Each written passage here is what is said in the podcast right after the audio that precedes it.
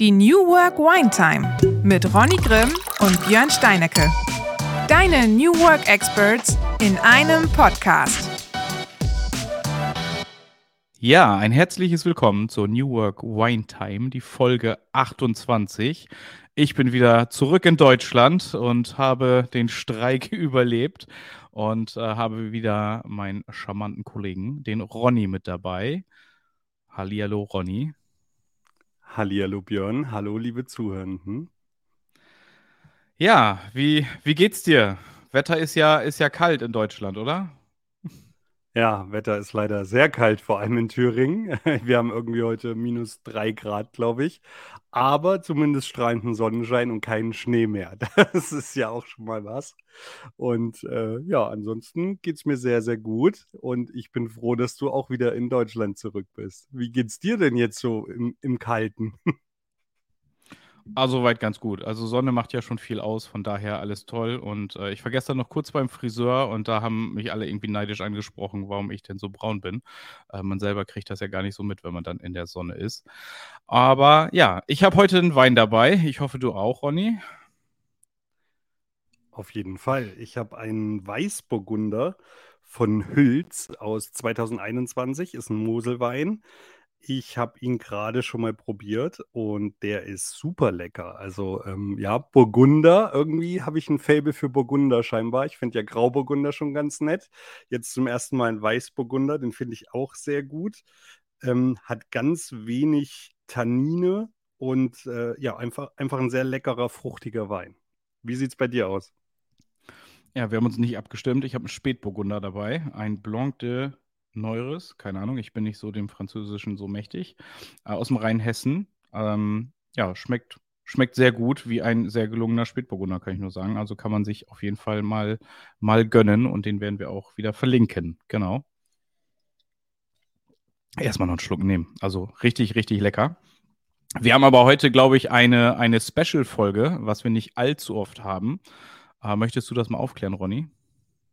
Ja, super gerne. Und zwar haben wir seit ganz langer Zeit, ich glaube in Folge 8 hatten wir das letzte Mal eine Gästin dabei und heute haben wir das auch wieder. Und zwar ähm, haben wir die Gabi kennengelernt, Gabriele Riedmann de Trinidad. Ich hoffe, ich habe es richtig ausgesprochen. Sie nickt, das ist schon mal gut. Äh, genau, wir haben die Gabi dabei, die wir auf einem BVMW-Event kennengelernt haben. Und ja, vielleicht magst du einfach kurz ein paar Worte zu dir sagen, Gabi. Ja, hallo erstmal in die Runde. Freut mich, euch heute eben auch bei euch mit dabei zu sein. Ja, ich bin die äh, Gabi. Ich, äh, ja, ich vom Background habe ich irgendwann mal in meinem Leben Elektrotechnik studiert mit Schwerpunkt IT äh, und bin dann so auf Reisen gegangen mit so kleinen Reisebüros wie Siemens und habe die Telco-Welt digitalisiert und das hat sich dann eben durch meinen Lebenslauf gezogen. Ich habe eigentlich immer Branchen verändert, innoviert, digitalisiert, war zum Schluss die Innovationschefin von der Metro und habe dann aber auch immer festgestellt, äh, dass ich, wenn ich was Neues mache, die Leute natürlich auch mitnehmen muss, dass sie sich mit dem Neuen gerne beschäftigen, sonst äh, arbeite ich ja für die Tonne. Deswegen habe ich da auch immer ganz viele Menschenversuche gemacht, um zu gucken, wie ich die Leute mitbekomme. Und deswegen habe ich dann vor sechseinhalb Jahren mein eigenes Unternehmen gegründet, die Plattform 3L. 3L steht für lebenslanges Lernen.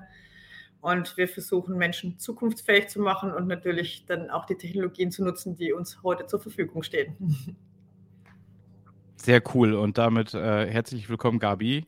Und ich habe es vorhin schon gesagt, du, du nimmst die Menschen mit und äh, im, im kurzen Vorgespräch und auch schon in Bremen, wo wir uns kennengelernt haben, habe ich gesagt, es gibt selten noch Menschen, die mich sehr, sehr extrem mitnehmen und mitreißen. Und äh, du hast es allerdings geschafft, sodass wir dich angesprochen haben, ob du nicht mal Bock hast, ähm, bei uns im Podcast mitzuwirken. Äh, und du hast es gerade schon so schön gesagt, lebenslanges Lernen, Menschen zu befähigen, halt äh, zukunftsfähig zu werden. Und das hat uns, glaube ich, ja aus der Seele gesprochen, weil wir ja auch über relativ viele Themen hier in unserem Podcast sprechen und auch unser Tagesgeschäft, äh, genau wie bei dir ja auch, ähm, uns in diesen Bereich ja Einblicke geben. Und da gibt es halt noch eine ganze Menge zu tun.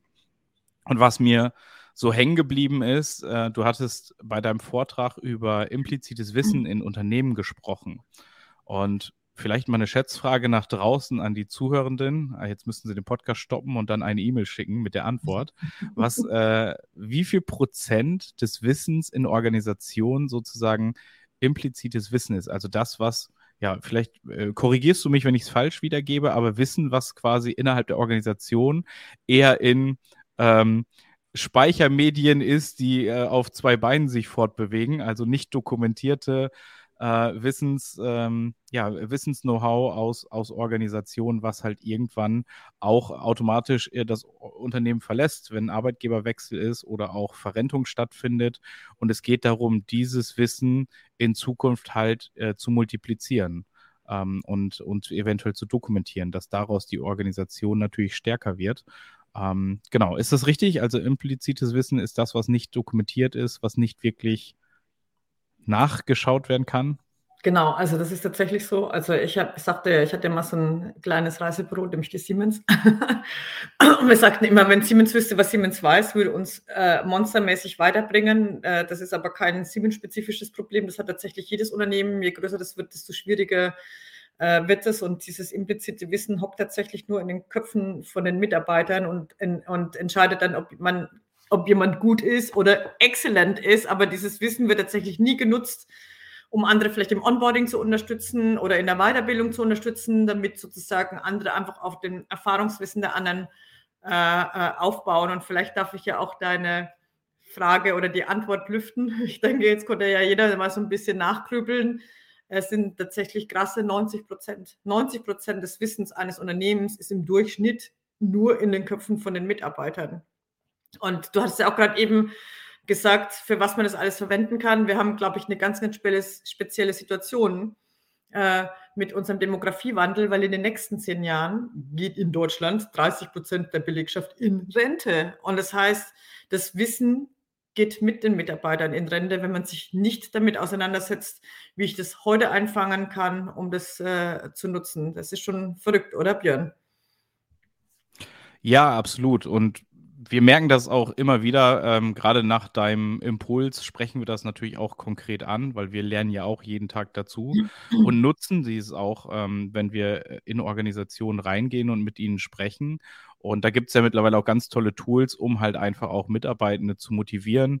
Und ich erinnere mich noch dran an unseren kurzen Austausch in der Pause, wo wir gesagt haben, eigentlich müsste man ja irgendwie so ein internes Miles and More Punktesystem aufbauen, dass man sich irgendwelche, irgendwelche Vergütungen intern holt, also virtuelle Points, um sich davon wieder vielleicht selbst belohnen zu können, äh, wenn man halt an dieser Wissensdokumentation aktiv teilnimmt als Mitarbeitender.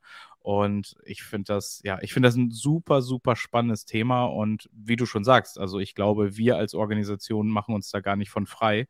Äh, wenn wir wüssten, was wir alles wissen, dann wären wir halt ähm, äh, exzellent und nicht nur sehr gut, wie du das sagst. Ähm, hm. Und das finde ich, finde ich, ist halt, ja, das, das ist so unterschätzt, ne? Also sich darum vielleicht auch aktiv in der Organisation zu kümmern.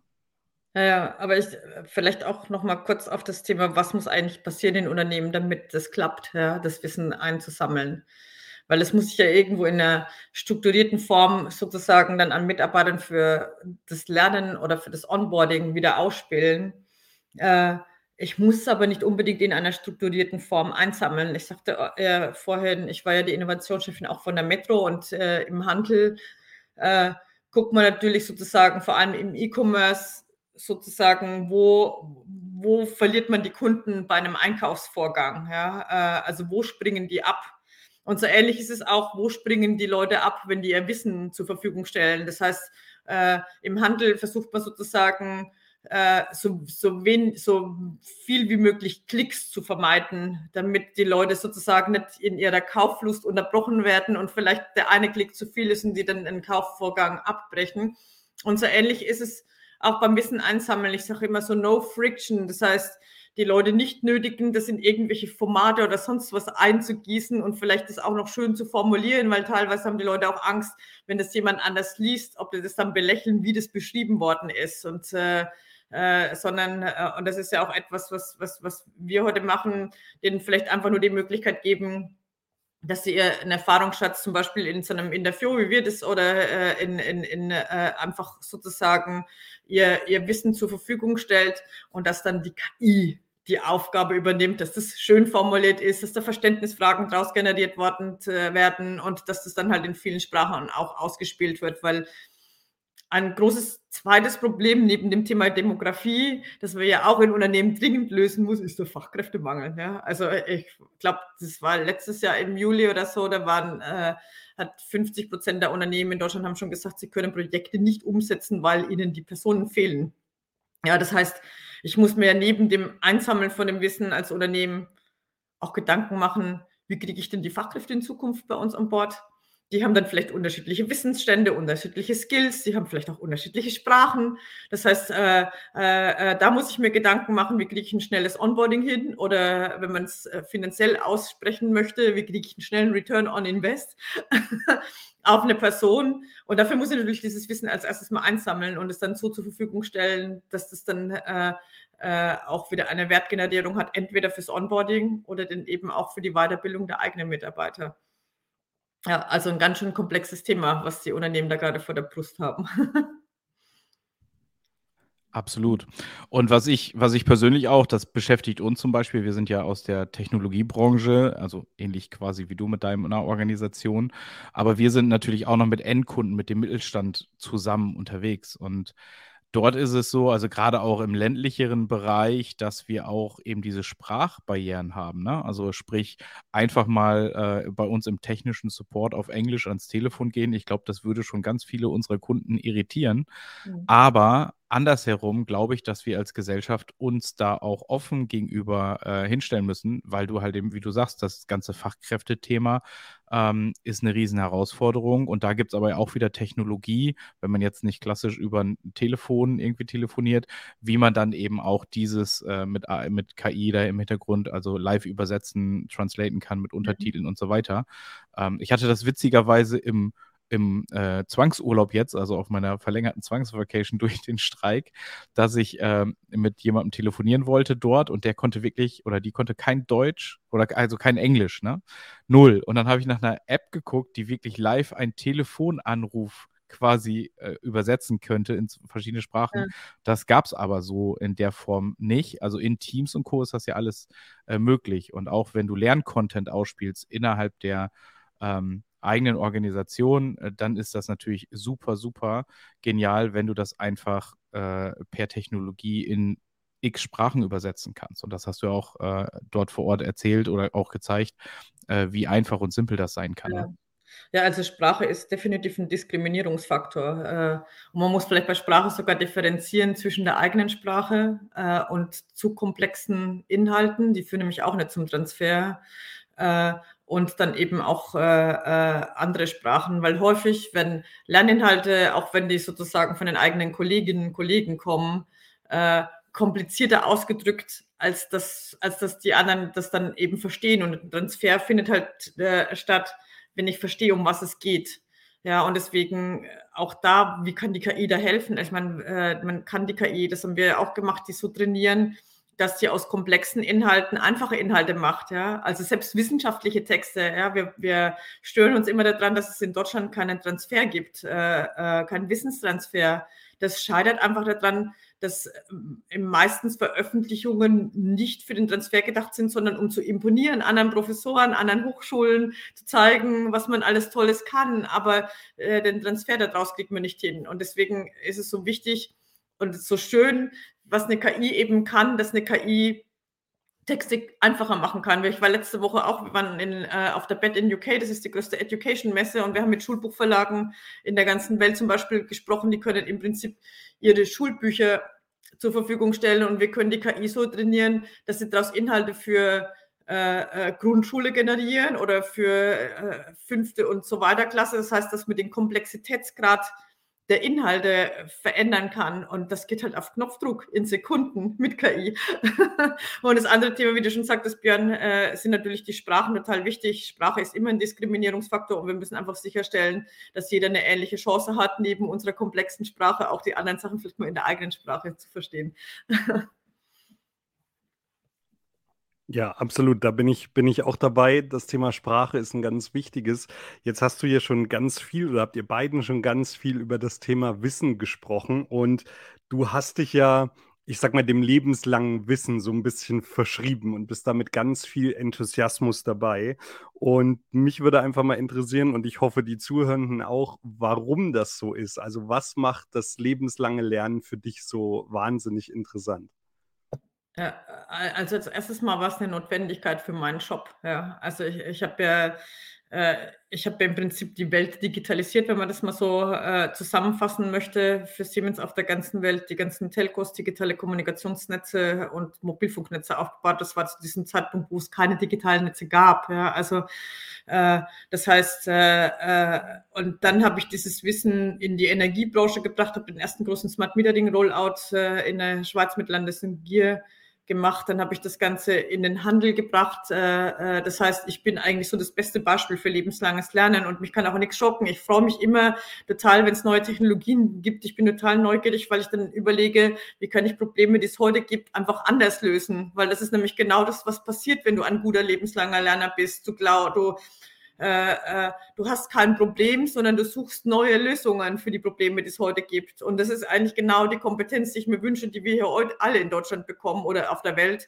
Weil äh, die Welt ist so komplex, unser Wissen verdoppelt sich alle elf bis zwölf Stunden aktuell. Unsere Halbwertszeit vom Wissen wird immer geringer. Das heißt, das, was früher mal bei uns war, wo ich noch so Elektrotechnik studierte, da äh, zur Babyboomer-Zeit, da war natürlich Wissen war richtig Macht. Ja? Also du warst äh, wenn, wenn du ein krasses Wissen hattest, dann war das, warst du ein wertvollerer Mensch als jemand anders. Das war vielleicht auch wichtig, wenn es viele von einem gab. Aber das ist vollkommen egal, weil dieses Wissen, das ist verflüchtigt sich in IT vielleicht in, einer, in einem Jahr. Ja, darauf kann man nicht aufbauen. Aber wenn man sozusagen immer wieder neugierig ist und guckt, äh, äh welche neuen Technologien neue Lösungen für Probleme, die wir heute haben, ermöglichen, dann kann man einfach alles lösen. Dann kann einem einfach nichts mehr schocken. Und das ist das, was mich motiviert. Und es motiviert mich einfach auch sozusagen meine Erlebnisse in Code so zu gießen, dass andere Menschen, die vielleicht nicht die Möglichkeit haben, in 14 Ländern zu arbeiten und in so vielen Branchen, äh, dass die auch zukunftsfähig äh, werden und genau diese gleiche Neugierde erleben und Bock haben, die Zukunft mitzugestalten.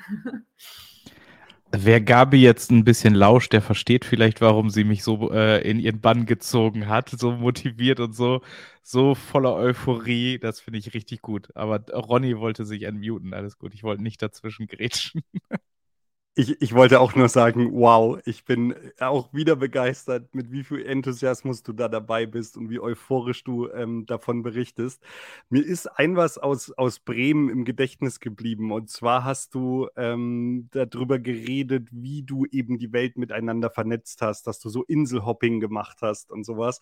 Ähm, vielleicht magst du das unseren Zuhörenden äh, nochmal beschreiben, wie das damals für dich war, wie es überhaupt dazu gekommen ist, dass du auch in 14 Ländern arbeiten konntest.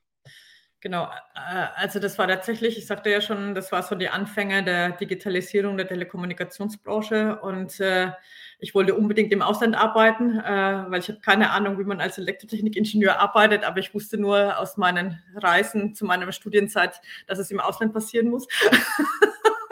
äh, und hatte dann Siemens sozusagen als den Arbeitgeber gefunden, der mir das ermöglicht. Und das Ziel war einfach sozusagen in sämtlichen Projekten auf der ganzen Welt die Telcos zu digitalisieren. Die waren halt unsere Kunden und wir haben halt riesige Netzinfrastruktur. Projekte gemacht und wir hatten auch, also wir waren wie so ein Startup in Siemens, kann man wohl sagen, weil das, diese Branche, die hat so krass geboomt, äh, dass wir ja so ungefähr 3000 Projekte parallel hatten auf der ganzen Welt, weil jede, die ganze Welt einfach beteiligt war. Äh, äh, also unvorstellbar heute, dass es sowas nochmal gibt. Ja. Äh, und äh, wir hatten auch ziemlich, äh, wir hatten eine ziemlich gute, was ist denn, wir hatten eine ziemlich gute, wir hatten eine sehr gute Siemens Akademie, die haben uns super vorbereitet auf die ganzen, auf das ganze Equipment von Siemens. Aber unsere Kunden wollten nicht nur, dass wir äh, Basisstationen von Siemens aufbauen und äh, die Telekommunikationsanlagen dazu, die wollten auch, dass wir schlüsselfertige Projekte machen, dass wir in Indonesien irgendwo auf den Inseln oder im Amazonas in Brasilien Ländereien kaufen, mieten, Baugenehmigungen uns holen, äh, äh, Tausende von Subunternehmen äh, äh, anlernen, dass die die Türme bauen. Und ich meine, um ein, ein, ein, ein Netz in, in einem Land aufzubauen oder eine Netzabdeckung zu bekommen, eine gute, baut man Tausende von Türmen ja, parallel. Also sehr, sehr hohe Komplexität. Da hatte, da gab es auch kein Wissen von München, weil das war ja sozusagen auch nicht Teil von dem, was da vorher vermittelt worden ist. Und äh, deswegen war das tatsächlich so, dass irgendwie jedes Projekt für sich lernen musste, wie das geht.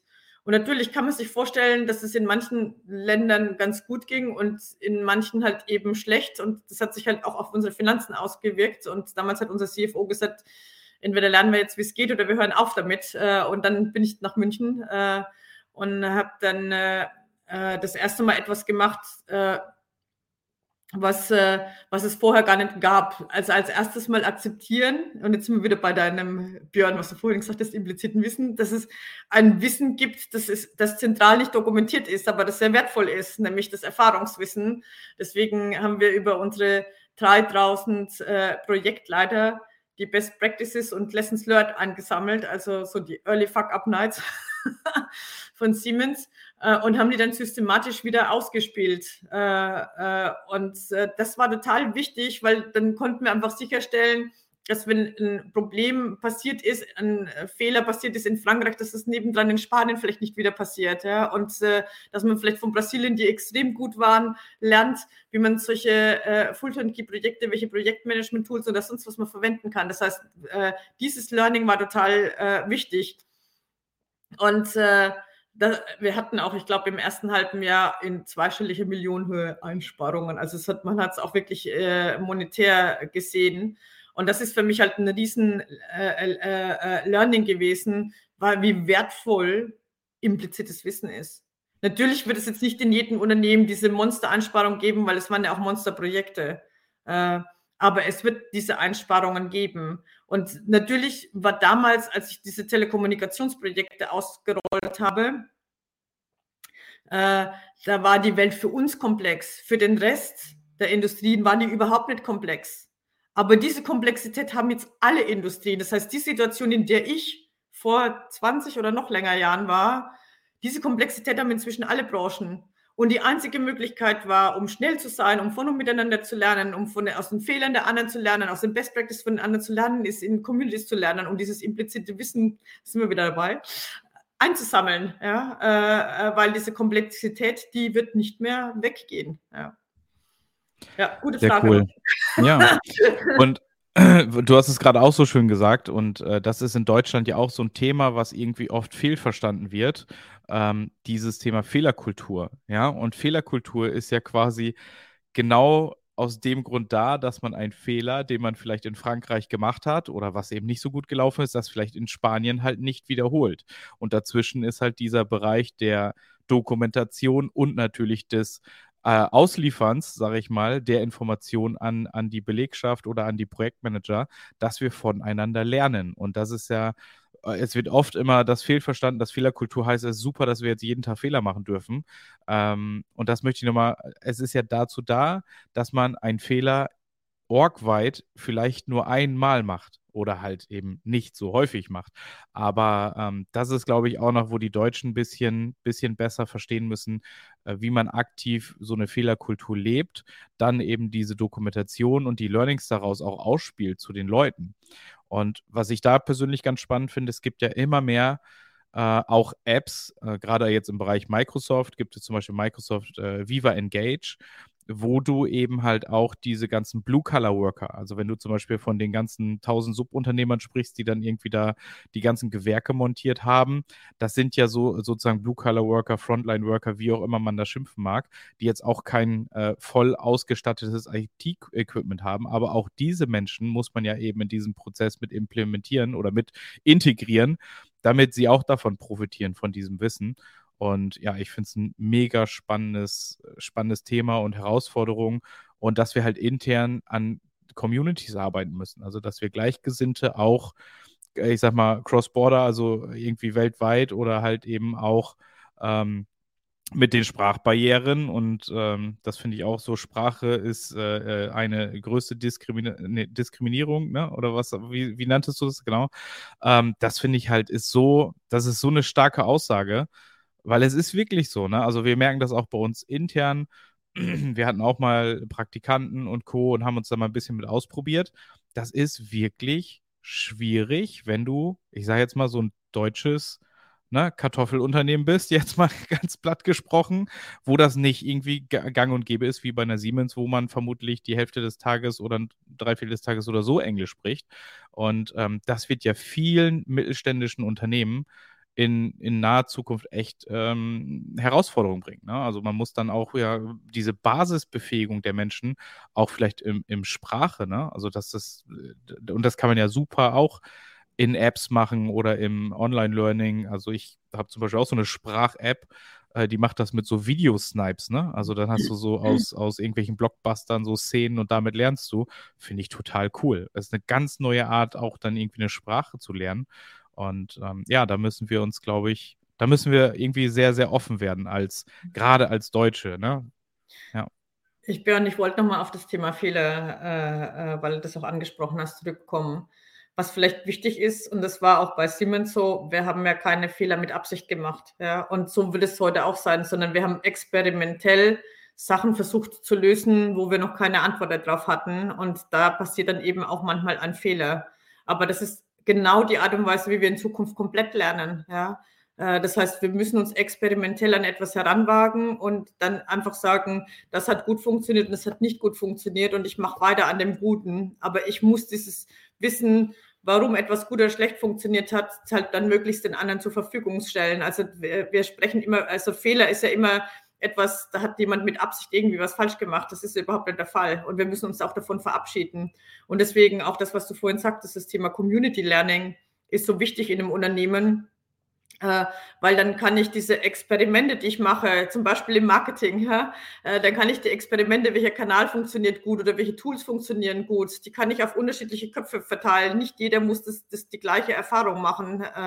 Äh, wichtig ist, dass sie in, dem, in, der Community dieses Wissen wieder allen zur Verfügung stellen, was gut funktioniert hat und was nicht. Und das ist genau das, was wir in Zukunft hinbekommen müssen, weil ich sagte ja, unser Wissen verdoppelt sich alle elf bis zwölf Stunden. Das heißt, wir müssen experimentell an Sachen rangehen und in Unternehmen, in Communities tatsächlich oder auch über Unternehmen hinweg natürlich unser, äh, äh, und, und, unser Wissen teilen. Wir machen ja aktuell auch ein Projekt mit dem größten Telekommunikationsunternehmen in Europa, äh, wo sozusagen die größten, wo die, wo die ganzen Communities unsere Dienstleistung verwenden, um eigene Inhalte zu generieren, um sich gegenseitig aufzuschlauen, weil die sitzen überall in Europa.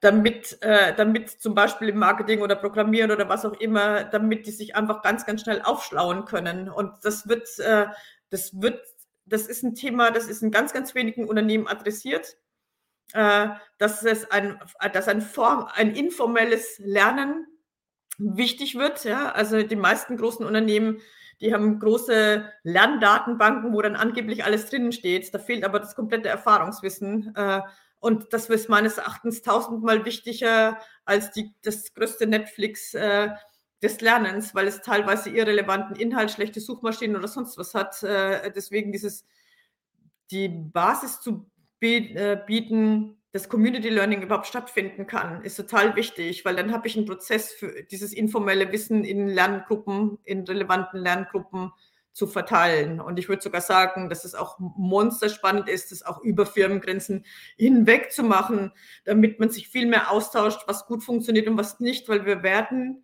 in, wir werden ein Experimentierlabor, ja, äh, äh, wenn wir gute lebenslange Lerner sein wollen, dann sind wir in einem Experimentierlabor und wir gucken, äh, wie uns bestimmte neue Technologien für bestimmte Themen helfen.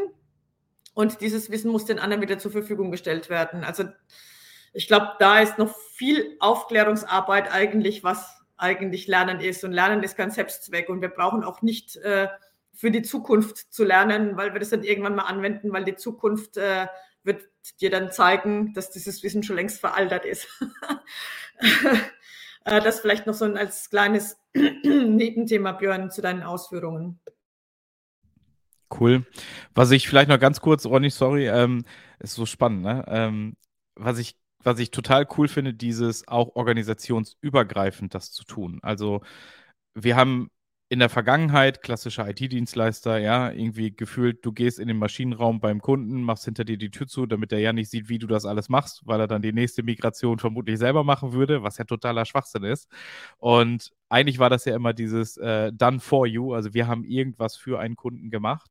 Und das merken wir bei uns in, in der Transformation unserer eigenen Organisation, dass wir eher auf dieses Modell gehen, done with you. Und wir versuchen eher mehr Menschen zu befähigen, das zu tun, weil, und dann sind wir wieder beim Thema Fachkräftemangel, wir wissen ja eh, dass wir nicht genug Leute finden, um diese ganze digitale Transformation as a Service für irgendjemand als Dienstleistung auszuliefern, sondern wir müssen einfach mehr Menschen befähigen, das selbst zu tun oder besser verständlich zu, ähm, zu machen und vielleicht auch diese Komplexität aus, ähm, aus irgendwelchen Beschreibungen, wie man denn etwas macht, ja, äh, rausnehmen und da erinnere ich mich gerade an eine E-Mail, die ich vor, vor ein paar Tagen bekommen habe, wo ich die Hälfte nicht verstanden habe, weil es einfach hochkomplex geschrieben wurde.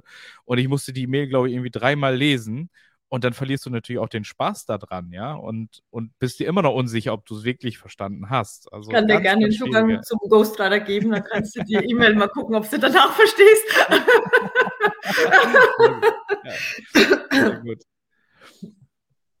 Ja, sehr cool. Ähm, ich wollte, wollte genau das Gleiche sagen, dass es vor allem darum geht, Mitarbeiter zu befähigen. Und ähm, ich habe selber schon auch mit diesem Thema Wissen relativ viel zu tun gehabt, auch in Unternehmen. Ich war auch mal ähm, beim äh, großen roten Paketdienstleister und äh, war dort einer derjenigen, der eine Wissensdatenbank eingeführt hat damals mit Sabio zusammen. Ähm, liebe Grüße an Kimi an der Stelle, falls er unseren Podcast hört.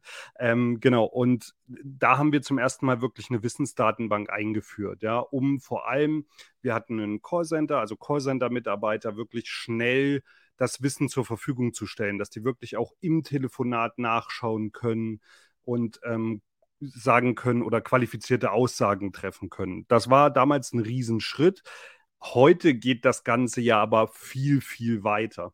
Und jetzt würde mich nochmal interessieren, Gabi, was würdest du denn Unternehmen überhaupt raten, um das Wissen zu sammeln und vor allem, um damit zu arbeiten? Es reicht ja auch nicht nur das Wissen zu sammeln, dass es jeder mal runterschreibt, sondern wie kann man idealerweise damit arbeiten? Und ich glaube, da habt ihr ja in, in deiner 3L-Plattform auch ein großes Stück könnt ihr da mitgeben, den Unternehmen, wie man das am besten anwenden kann? Vielleicht magst du das nochmal beschreiben. Ja, also ich würde vielleicht erstmal auf die Seite der Nutzer, der Lernenden gehen. Äh, du musst als erstes mal eine Umgebung schaffen, dass die Leute überhaupt Bock haben, sich mit neuen Themen zu beschäftigen. Das hört sich so einfach an, aber die meisten, die finden lebenslanges Lernen eher ätzend, weil die erinnern sich an ihre Schulzeit zurück und unser Schulsystem ist einfach grottenschlecht. Ja, so einfach ist es, ja. Das heißt, die machen drei Kreuze, wenn sie durch sind und denken, um Gottes Willen bloß nicht nochmal so ein äh, äh, so ein äh, Druck, ja, wo sozusagen ja nur auf Fehlern rumgeritten wird äh, äh, und man nur auf irgendwelche Noten hinarbeitet. Äh, und deswegen ist es total wichtig, und das ist auch das, was wir uns angucken, dass man den Leuten wieder Spaß bringt. Also Spaß muss ein Attribut fürs Lernen werden, ja, auch in der Schule für alle, die zuhören. Äh, und deswegen verwenden wir Gamification. Das heißt, äh, manchmal merken die gar nicht so sehr, dass sie eigentlich lernen, weil die zocken dann bei uns in, in, in interaktiven Quizduellen gegeneinander oder äh, arbeiten, leveln sich ab, damit sie neue Avatare bekommen. Also alles das, was halt möglich ist damit die Leute sich gerne mit Inhalten beschäftigen. Dann hast du ein zweites großes Thema, das meistens auch nicht berücksichtigt wird beim Lernen. Wie kommunizieren wir denn heute? Ja, ich meine, Podcast ist schon eine längere Kommunikation im Normalfall. Äh, wenn ich mit Björn oder mit dir, Ronny, da kommuniziere, dann schicken wir uns irgendwie eine Kurznachricht oder sonst was. Das heißt, die Informationen, die werden in kurze und knackige äh, Päckchen verpackt, weil wir gar nichts Langes mehr lesen. Ja? Wir lesen keine langen E-Mail mehr. Wir fliegen drüber und hoffen, dass wir es irgendwie äh, äh, aufgenommen haben, mit dem Risiko auch, dass wir was nicht aufgenommen haben. Ja? Das heißt, unsere Aufmerksamkeitsspanne im Generellen ist aktuell bei acht Sekunden. Und das, dann muss ich natürlich mir überlegen, entweder quäle ich die mit langen Inhalten, langen Videos und sonst was, oder gebe ich denen die Möglichkeit, dass sie für ihre Aufmerksamkeitsspanne die Sachen kurz und knackig formuliert bekommen, ne, in sogenannten Microlearnings. Ja.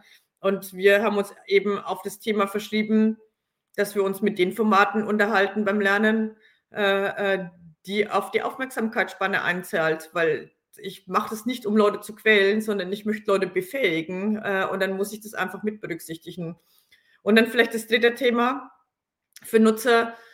Jeder ist auf einem anderen Wissensstand, Level oder wenn ich in Zukunft Fachkräfte habe, die haben vielleicht sogar unterschiedliche Ausbildungen oder unterschiedliche Vorgeschichten in Unternehmen gehabt. Das heißt, äh, äh, jeden Gießkanne gequält durch den gleichen Inhalt zu führen, ist ekelhaft, ja. Also die, die vielleicht schon viel weiter sind, die haben gar keinen Bock auf irgendwelche Basissachen, während die anderen äh, vielleicht vollkommen überfordert sind, ja. Und wenn ich will, dass Lernen Spaß macht, dann brauche ich auch Erfolge. Also ich brauche Kurzzeiterfolge für mich, dass ich das nutzen kann in meinem Arbeitsalltag. Und deswegen ist es so wichtig, Lernen adaptiv aufzusetzen. Und wir haben vor, wir haben eine KI entwickelt, die zum einen guckt, wie verhält sich ein Lernender in seiner Peer-Learning-Gruppe, damit wir wissen, ist er gerade am Anfang oder wo steht er auf seiner Lernreise. Also gar nicht so Note, sondern wo muss ich denn anpacken, damit ich da die gleiche Chance kriege wie die anderen.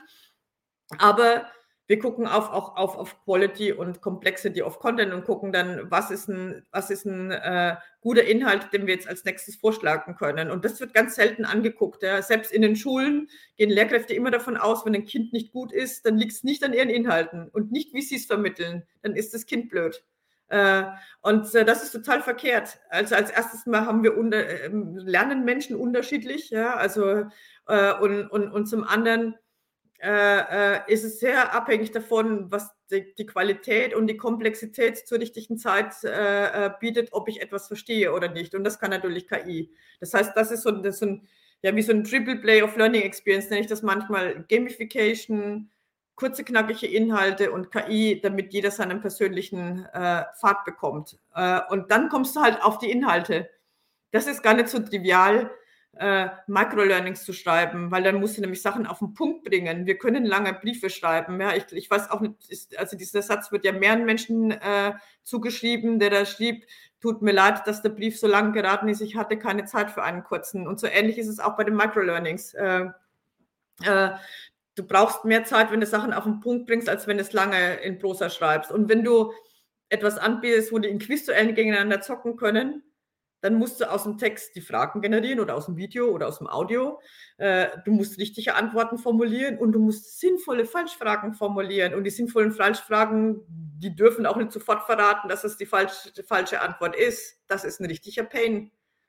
Äh, und deswegen was wir halt gemacht haben, um diesen Pain zu verringern, weil Unternehmen haben ja monster viel Wissen. Die haben das in irgendwelchen Dokumenten, äh, in Regulatorien, Produktbeschreibungen, in Videos und dann, dann halt in den Köpfen von den Leuten. Äh, wir können halt heute innerhalb von Sekunden jeden Text, jedes Video oder Audio äh, umwandeln in kleine Microlearnings und Verständnisfragen und die dann in 30 Sprachen ausspielen. Das heißt, wir nutzen einfach KI, um das, was da ist, das coole Wissen, der große Schatz, den so zu heben, dass es so transformiert wird, dass er fürs Lernen gut verwendet werden kann. Ja. Und das ist halt so die Kombination. Also man braucht halt schon eine ganze äh, User Journey, um zu verstehen, wie kann man eigentlich die Schätze so heben, damit jeder Mitarbeiter, jede Mitarbeiterin die gleiche Chance hat, im Unternehmen gefördert zu werden. Ja, das ist stark. Das, Stark. Also ich, ich erinnere mich gerade an einen Jahrgang bei uns oder an ein, ein Jahr in der Schule, wo unser Mathelehrer irgendwie in Rente gegangen ist oder wir eine neue Mathelehrerin bekommen haben und die gesamte Klasse wirklich einfach äh, zwei bis drei Noten jeder schlechter geworden ist. Und äh, wie du schon sagst, ne, dann woran liegt's, ne? An den Kindern oder auch vielleicht an der Vermittlung des Inhaltes. Das kann ja auch nochmal eine ganz, ganz spannende Geschichte werden. KI-basiertes Lernen auch in Schulen. Also vielleicht kann man ja auch den Lehrer wegvirtualisieren und als Avatar irgendwo dahinstellen, damit alle dann auch mhm. wirklich gleichberechtigt lernen können. Mhm. Da kann ich vielleicht auch kurz was dazu sagen äh, zu dem Thema Schule, weil wir da auch unterwegs sind. Äh, äh, es gibt in Bayern das erste Mal zum Projekt KI at School, äh, wo dann auch wirklich Schulen aus unterschiedlichen Schulsystemen äh, teilnehmen. Und äh, der Fokus liegt aktuell auf Mathematik. Das ist auch für mich ein großes Anliegen, weil äh, wegen Corona-bedingten Schulschließungen haben wir jetzt ganz, ganz unterschiedliche Wissensstände. Ja, die haben teilweise in den Schulen sieben, acht unterschiedliche Wissensstände. Das kann eine Lehrkraft überhaupt nicht handeln. Ja. Das kann aber eine KI äh, richtig gut handeln, weil die KI nämlich gucken kann, wo ist denn das Kind gerade und was wären vielleicht die nächsten äh, Aufgaben, aber eine KI kann auch, ein, auch Lehrkräfte unterstützen. Die kann zum Beispiel auch Peer-Learning-Gruppen vorschlagen, dass man sozusagen im Unterricht äh, die KI vorschlagen lässt, was sind Kinder, die vielleicht schon verloren sind und äh, äh, sozusagen auf dem Weg sich gemacht haben oder wirklich die Frontrunner sind. Und dann können die Lehrkräfte sich mit diesen Vorschlägen äh, äh, mit den Beschäftigten, die schon verloren sind und die KI generiert dann zum Beispiel Inhalte für die unterschiedlichen äh, äh, äh, Wissensstände. Und außerhalb der Schule zum Beispiel, äh, das ist auch so ein Use Case, den wir uns aktuell angucken, können wir dann Kinder zusammengruppieren, die unterschiedliche Fähigkeiten haben. Äh, die lassen wir dann tatsächlich im Metaverse treffen äh, mit ihren Avataren und dann können die sich gegenseitig unterstützen, die Aufgaben zu generieren. Das hat den großen Vorteil in solchen Peer-Learning-Gruppen, wenn die Lehrkraft das nicht so erklärt, wie ich das als Kind verstehe, habe ich doch mal die Chance von meinen Schulkameraden, das vielleicht anders erklärt zu bekommen. Und eine KI ist halt vollkommen ohne Bias. Das heißt, die behandelt jeden gleich, vollkommen egal, äh, äh, äh, was dieses Kind für eine Vorgeschichte hat, ob das introvertiert ist und vielleicht sich in der Klasse gar nicht so sehr meldet, weil das ist ja auch alles, das ist ja äh, äh, äh, meistens ist, ist ja sozusagen, sind schon Entscheidungen von Lehrkräften auch schon mit so einem kleinen Bias behaftet. Das macht halt die KI, ist da vollkommen neutral und gibt jedem einfach die, äh, äh, äh, gleiche Chance. Und das ist auch das, was wir letzte Woche in, in England auf der Bet UK gezeigt haben. Und das, wo sich auch gezeigt haben, dass da wirklich ein großes Interesse in den, in den Schulen der Welt äh, äh gibt, dass KI vielleicht den, also ich glaube nicht, dass es eine Lehrkraft ersetzt, aber es kann eine Lehrkraft natürlich unterstützen äh, und eine Lehrkraft kann auch auf Knopfdruck mit der KI natürlich Hausaufgabenprüfung oder sonst was erstellen, aber die, man, jedes Kind hat halt eine bessere Chance äh, äh, und es ist vollkommen unabhängig, ob das von zu Hause noch irgendwie gefördert wird oder ob die Lehrkraft das irgendwie komisch erklärt. Äh, das ist halt so die, der, die, die digitale Chance, die mehr Chancengleichheit ermöglicht. Das liegt mir auch wirklich sehr, sehr am Herzen, weil ich möchte nämlich in Zukunft, dass es noch ein paar andere verrückte Mädchen gibt, die Elektrotechnik studieren oder so. Und es wird schwierig, wenn die keine Mathe mögen.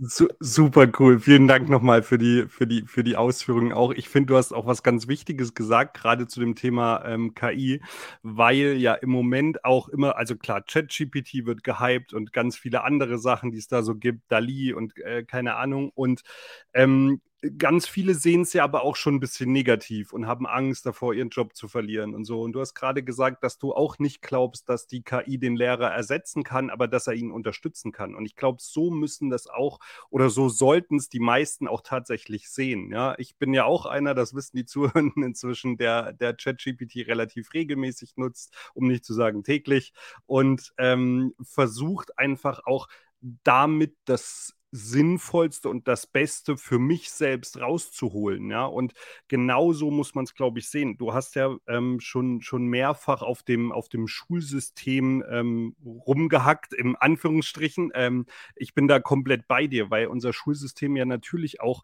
so behaftet ist, dass man immer nur sagt, wie viele Fehler haben die Kinder. Ja, ich habe äh, meine meine Tochter ist äh, acht Jahre, ist gerade in der zweiten Klasse und die haben eine neue Lehrerin bekommen und vorher war es tatsächlich auch immer so, dass wenn die eine Arbeit geschrieben haben, stand darunter drei Fehler. Und ähm, die neue Lehrerin schreibt dann halt ähm, irgendwie drunter 17 von 20 richtigen, ja. Und ich finde, das alleine macht schon einen ganz gravierenden Unterschied, ob ich sage, hey, du hast 17 Punkte gemacht, ja, du hast 17 Sachen richtig und ja, es waren drei falsch. Aber ähm, das ist schon ein gravierender Punkt, der in unserem Schulsystem ähm, hoffentlich irgendwann mal greift. Und ich glaube, da, und da bin ich, wie gesagt, komplett bei dir, dass da KI auf jeden Fall extrem unterstützen kann. Wir haben ja vorhin auch gesagt, Ronny, wir haben über diese Fehlerkultur gesprochen, dass wir das etablieren müssen. Es ist einfach, die Schule bereitet null darauf vor, im Gegenteil. Also Fehler müssen vermieden werden, aber wir müssen in Zukunft Fehler machen, weil wir daraus lernen müssen, weil wir experimentieren müssen, was das Richtige ist. Und darauf müssen wir die Kinder eigentlich vorbereiten. Also da gibt es ja eine ganze Reihe von Themen, auf die wir die gar nicht vorbereiten. Das sind nämlich diese ganzen 21st Century Skills, äh, äh, dass sie gut miteinander kollaborieren können, gut kommunizieren können, dass sie kreativ sind, neugierig, dass sie komplexe Probleme zusammenlösen können. Es wird in Zukunft nicht so sein, dass eine Person nochmal alles lösen kann. Vielleicht gibt es diese eierlegende Wollmilchsäure sehr vereinzelt, aber im, im, im Normalfall ist es wichtig, dass man bereit ist, sein Wissen in den Ring zu werfen, damit ein Team zusammen etwas gestalten kann. Ja? Und darauf wird null vorbereitet. Äh, das ist aber eigentlich die Basis für gute lebenslange Lerner. Ja? Und ich inspiriere mich halt immer an dem Schulsystem, wo meine Tochter drinnen war, das war eigentlich gar nicht so sehr deswegen, weil es besser ist. Das habe ich erst danach erfahren. Aber meine Tochter ist in Indonesien geboren und waren wir in Mexiko, in München, in der Schweiz und dann in Bonn. Und da muss immer irgendwo mal die Schule fertig machen. Deswegen war die immer auf internationalen Schulen. Und das IB-System, das hat mich schon sehr inspiriert. Und ich würde mir das wünschen, dass wir das in unsere Schulsysteme bringen. Und natürlich können wir das nicht so abdenken, wie das IB-Schulen machen. Die werfen da halt viel mehr Lehrkräfte drauf. Aber das kann man halt mit der KI abfangen. Die KI kann diese und die, diese unterschiedliche Unterstützung auch gewährleisten und dann natürlich für Kosten, die auch für ein, äh, äh ein, ein öffentliches Schulsystem tragbar sind. Ja? Äh, und, und daraus leite ich auch viele Sachen ab, weil in den IB-Schulen arbeiten die nämlich immer in den Projekten. Ja, da gibt es direkt, da gibt es äh, also alles, alles, was die Kinder sich erarbeiten, erarbeiten die an Projekten. Das heißt, es gibt ein Schwerpunktthema, dann gibt es Informationen dazu und jedes Kind kann dann in einer kleinen Gruppe, können die dann definieren, was sie zu diesem Thema erarbeiten und danach kommen die wieder zusammen und teilen das Wissen. Das heißt, jeder hat natürlich auch das Wissen von den anderen, aber man hat sich mit einem Thema intensiv beschäftigt. Äh, und es ist so ein bisschen wie unser Community-Lernen, das ich vorhin erzählt habe. Das findet in den internationalen Schulen schon statt. Das werden richtig gute lebenslange Lerner. Und ich möchte, dass jedes Kind eine ähnliche Chance hat, weil das ist nämlich genau die Zukunft, die wir äh, äh, bieten können. Und deswegen gebe ich da auch äh, keine Ruhe. Also ich motze nicht nur rum, sondern ich mache auch äh, und ich schaffe Lösungen, um dieses Problem zu lösen, weil wir das nämlich mit Technologie lösen können, nicht mit mehr Lehrkräften, weil die kriegen wir sowieso nicht. Ja. Cool. Mega, mega cool. Aber dann, dann bestätigst du eine Geschichte. Wir haben ja hier unser, unser Podcast äh, äh, Vorbild ist ja Paul Ripke, der wohnt auch in Amerika und der hat auch mal erzählt, dass es halt diese, diese Schulen außerhalb von Deutschland halt eher projektbasiert in Teams arbeiten, also dass auch immer Gruppen benotet werden und nicht unbedingt jeder Einzelne und dass auch eben Menschen aus anderen Ländern oder aus anderen Schulsystemen vielleicht eher in der Lage sind, im Team vernünftig zu arbeiten. Währenddessen in Deutschland das ja eher so ein bisschen diese Ellbogengesellschaft ist und gucken, wer nach vorne läuft. Und ich wollte jetzt auch nicht den Lehrern Angst machen, sondern diese Unterstützung der KI ist natürlich der, äh, der glorreiche Weg. Und das ist, glaube ich, auch das, das wirklich, was, was uns allen hilft, dass äh, auch jeder Mensch, der irgendwie in dieses Schulsystem einsteigt, vielleicht auch gleiche Chancen hat auf seinem Niveau. Und ähm, das geht uns ja auch so. Mal hat man mal einen guten Tag, mal hat man einen schlechten Tag und mal brauchst du ein bisschen länger und mal nicht. Ähm, ja, also ich könnte noch eine Stunde weiter diskutieren, aber ich muss hier leider den Timekeeper machen, dass wir auch nicht äh, zu lange werden in der Folge. Ähm, ja, ich habe auch, ich, ich bin wunschlos glücklich, Gabi. Das war eine mega coole Folge. Und ich bedanke mich schon mal hier offiziell bei dir, äh, dass du zu Gast warst. Und ich hoffe, dass wir uns auf dem einen oder anderen Event, aber wir sind ja durchs BVMW und durch Daniela äh, sehr gut connected, äh, dass wir uns auf jeden Fall nochmal wiedersehen und hören und sprechen. Und ich freue mich, wenn wir in person mal irgendwo an irgendeiner Hotelbar mit einem Glas Wein versacken und äh, die Diskussion ausweiten können. Das macht unheimlich Spaß mit dir. Und dann würde ich Ronny nochmal das Abschlussstatement oder eine letzte Frage rübergeben. Danke dir auf jeden Fall. Ja, von mir auch erstmal vielen, vielen Dank. Es war super spannend. Es ist wirklich unfassbar, mit wie viel Euphorie und wie viel Enthusiasmus du da dabei bist und Leuten, Kindern, Lehrern, allen möglichen Menschen eigentlich das Lernen ermöglichen willst in, in jeglicher Form und in, ja, mit Unterstützung von KI und sagst ja auch, dass wir eigentlich nur lebenslange Lerner werden müssen oder gut werden, gute lebenslange Lerner werden, wenn wenn auch die Rahmenbedingungen geschaffen werden. Und das ist, glaube ich, so ähm, die, die, die Kernaussage. Also wie gesagt, von mir aus auch ähm, vielen lieben Dank und ich würde das Abschlusswort tatsächlich an dich übergeben, weil ich glaube, ähm, du hast das so, so super bisher gemacht und deswegen gerne nochmal ein letztes Statement von dir, Gabi. Ja, mein letztes Statement wird tatsächlich gar nicht zum Thema Lernen sein, vielleicht doch ein bisschen, sondern zum Wein. Als erstes Mal komme ich aus Franken, deswegen würde ich mir natürlich wünschen, dass ihr auch irgendwann mal Frankenwein testet. Äh, aber ich will nicht nur eigennützig sein, weil ich fahre nämlich am liebsten zur Zeit ins Ahrtal, weil den Leuten geht es immer noch nicht gut. Die haben aber sehr, sehr abgefahrenen Wein und vielleicht könntet ihr einfach eure zukünftigen Serien mal dem Ahrtal widmen und einfach mal die ganzen Orte durchtesten. Das wäre ziemlich cool. Das wäre so mein Abschlussstatement. Never stop learning. Alright, dann würde ich sagen, in dieser Folge, wir lassen mal den privaten Teil diese Woche, skippen wir mal, ohne euch zu langweilen, sonst kommen wir nämlich weit über eine Stunde raus. Und äh, ja, ich wünsche euch, es ist Montagmorgen wieder, wenn ihr uns hört, fleißig, einen guten Start in die Woche. Und ja, bei uns ist es jetzt mittwochs äh, relativ äh, nach Mittag und wir haben, ja, wir wünschen euch eine tolle Woche und bis zum nächsten Mal. Ciao, bis zum nächsten Mal.